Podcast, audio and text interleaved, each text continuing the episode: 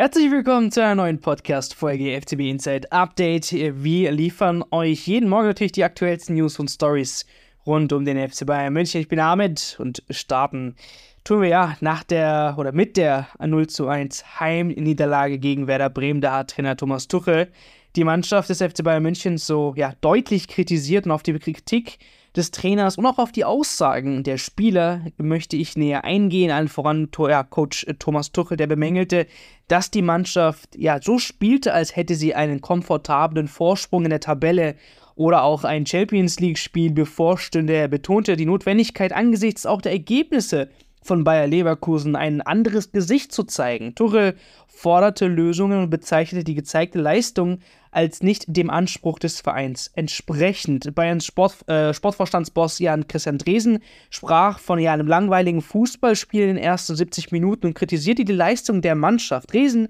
sagte, dass Werder Bremen durch das Spiel gestärkt wurde und am Ende die Niederlage auch verdient war. Mitfeldspieler Joshua Kimmich, der hingegen widersprach und betonte, dass die Niederlage seiner Meinung nach nicht verdient war, gab jedoch zu, dass die Bremer hungriger wirkten. Und äh, ja, Capitano, Manuel Neuer und Thomas Müller, die äußerten sich ebenfalls kritisch und forderten ja eine bessere Leistung. Laut Mitchell Weiser, dem Siegtorschützen für Werder Bremen, hatten sie einfach einen perfekten Tag äh, gezeigt äh, und ja, das getan, was nötig war, um die Bayern äh, zu schlagen. Insgesamt äußerte sich die Mannschaft und das Trainerteam ja natürlich Frustration über die gezeigte Leistungen und die Notwendigkeit, sich zu verbessern, insbesondere angesichts der Herausforderungen durch Bayer Leverkusen in der Bundesliga. Ja, Sebastian, wie stehen jetzt die Bayern im Rennen um die Meisterschaft mit Leverkusen jetzt da? Sieht jetzt gerade überhaupt nicht gut aus für die Bayern im Meisterschaftsrennen. Man ist jetzt nach der Niederlage gegen Bremen sieben Punkte hinter Leverkusen. Klar, man hat noch das Nachholspiel jetzt am kommenden Mittwoch gegen Union Berlin. Wir erinnern uns, da gab es ja das große Schneechaos in München, darum wurde der Spieltag abgesagt. Da holen die Bayern dann nach und ziehen dann auch mit der Anzahl der Spiele gleich. Jetzt lass uns mal davon ausgehen, was ja auch noch nicht sicher ist, dass die Bayern gegen Union Berlin zu Hause gewinnen. Dann wären es vier Punkte. Es steht auch noch das direkte Duell an gegen Leverkusen. Ist gar nicht mehr so lange hin. Am 10. Februar muss man in Leverkusen dran. Würde man da gewinnen, wäre es nur noch ein Punkt und dann könnte man die Leverkusener schon unter Druck setzen. Das hat jetzt aber, ist alles ein großes hätte, wäre, wenn, weil wie gesagt, ich kann mir erstmal schon vorstellen, dass es schwierig wird, auch gegen Union. Mit so einer Leistung wie gegen Bremen ist da ein Sieg auch nicht unbedingt sicher. Dann geht es nach Leverkusen. Da muss man sagen, dass dann Leverkusen der absolute Topfavorit in der Form von jetzt. Tue ich mir sehr schwer, mir da vorzustellen, wie die Bayern äh, in Leverkusen gewinnen würden. Und zwar, wenn ich mir die Form der Bayern anschaue, die gerade sehr schwach ist, und wenn ich mir die Form von Leverkusen anschaue, die sehr stark ist gerade selbst wenn das alles so eintreten würde und die Bayern wären noch einen Punkt hinten, dann müsste man eben hoffen, dass Leverkusen nochmal irgendwo Punkte lässt. Leverkusen spielt gerade sehr, sehr konstant. Und das ist auch was, was Sorgen machen müsste. Die Leverkusener spielen eigentlich so, wie man es früher von den Bayern gewöhnt war. Die machen die Punkte in den Big Points, haben wir jetzt gerade am Samstag gesehen, in Leipzig zweimal hinten gewesen, zurückgekommen in der Nachspielzeit, den Siegtreffer gemacht. Das ist eigentlich so was, was man von den Bayern gewöhnt wäre. Bei den Bayern sieht es eben gerade ganz anders aus. Also da scheint es schon ein bisschen so, als wäre das Bayern-Gehen verloren gegangen. Jetzt gegen Bremen, natürlich gab es ein bisschen Aufbäumen, aber man hatte nie wirklich das Gefühl, dass, dass sie dieses Spiel jetzt noch gewinnen können. Man hätte davon ausgehen können, dass es vielleicht nochmal einen glücklichen Ausgleich gibt. Selbst das ist nicht passiert, aber es war dann nicht so, dass die Bayern sich nochmal alle am Riemen gerissen haben und gezeigt haben, wir wollen jetzt dieses Spiel unbedingt drehen. Das heißt, im Moment jetzt, die Saison ist noch ein bisschen hin, man muss jetzt noch nicht aufstecken, aber im Moment jetzt sieht es für mich ganz, ganz schlecht aus im Meisterschaftsrennen mit Leverkusen.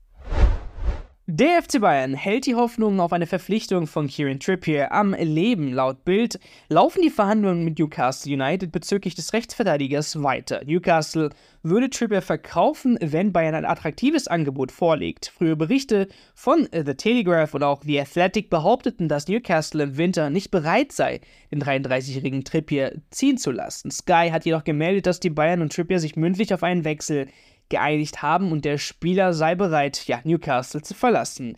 Der Engländer drängt jedoch nicht auf einen Transfer, da er sich in Newcastle wohlfühlt. Bayern hat bereits ein erstes Angebot für Trippier bei United hinterlegt, das jedoch direkt abgelehnt wurde. In England gibt es unterschiedliche Berichte über die ja, Verkaufsbereitschaft, sage ich mal, Newcastles, wobei einige Medien, darunter auch der Guardian und Team Talk, behaupten, dass der Verein bei einer attraktiven Ablöse durchaus gesprächsbereit wäre. Die finanzielle Schmerzgrenze für den Außenverteidiger soll bei 15 Millionen Euro liegen und Newcastle ist darauf angewiesen, durch Verkäufe Platz eben auf der Gehaltsliste zu schaffen. Sebastian, erst hieß es, Newcastle gibt Trippier nicht ab, jetzt sollen die Gespräche aber weitergehen. Was verlangt denn jetzt Newcastle und weiß man überhaupt, wie viel Gehalt Trippier will?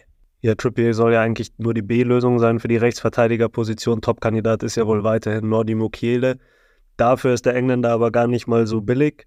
Es heißt jetzt, Newcastle fordert eine Ablöse von rund 15 Millionen Euro. Da sind sich die Berichte nicht ganz einig. Die Kollegen von der Bild sagen, er kostet bis zu 15 Millionen. Bei Sky sagt man, er kostet zwischen 13 und 14 Millionen. Aber ich denke, wir können mal aufrunden und sagen, rund 15 Millionen. Das ist schon nicht besonders günstig für einen 33-Jährigen. Dann kommen noch seine Gehaltsforderungen dazu. Er soll 10 Millionen Jahresgehalt fordern. Ist auch nicht billig.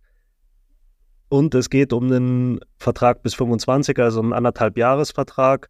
Würde also bedeuten 5 Millionen für die zweite Hälfte der Saison jetzt und nochmal 10 Millionen für die Saison 24, 25 rechnen wir zusammen 15 Millionen Ablöse und nochmal rund 15 Millionen Gehalt. Da wären wir bei einem Gesamtpaket von 30 Millionen für einen zweiten Rechtsverteidiger und da auch noch die B-Variante.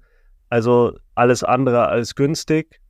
Andererseits darf man, glaube ich, Trippier nicht unterschätzen. Er ist schon noch ein qualitativ hochwertiger Spieler, ist Stammspieler in der Premier League, äh, hat auch Erfahrung gesammelt im Ausland. Das ist ja auch recht selten für einen englischen Nationalspieler.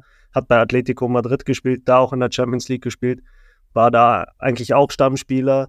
Das heißt, man bekommt einen Mann, der schon internationale Erfahrung hat und jetzt nicht der klassische Bankdrücker wäre. Aber man muss sich schon darüber bewusst sein, wenn wir mal vergleichen. Es geht jetzt um die Vertragsverlängerung von Alfonso Davis, der soll 13 Millionen im Jahr fordern und die Bayern sollen sagen, ah, stopp, das ist uns zu teuer.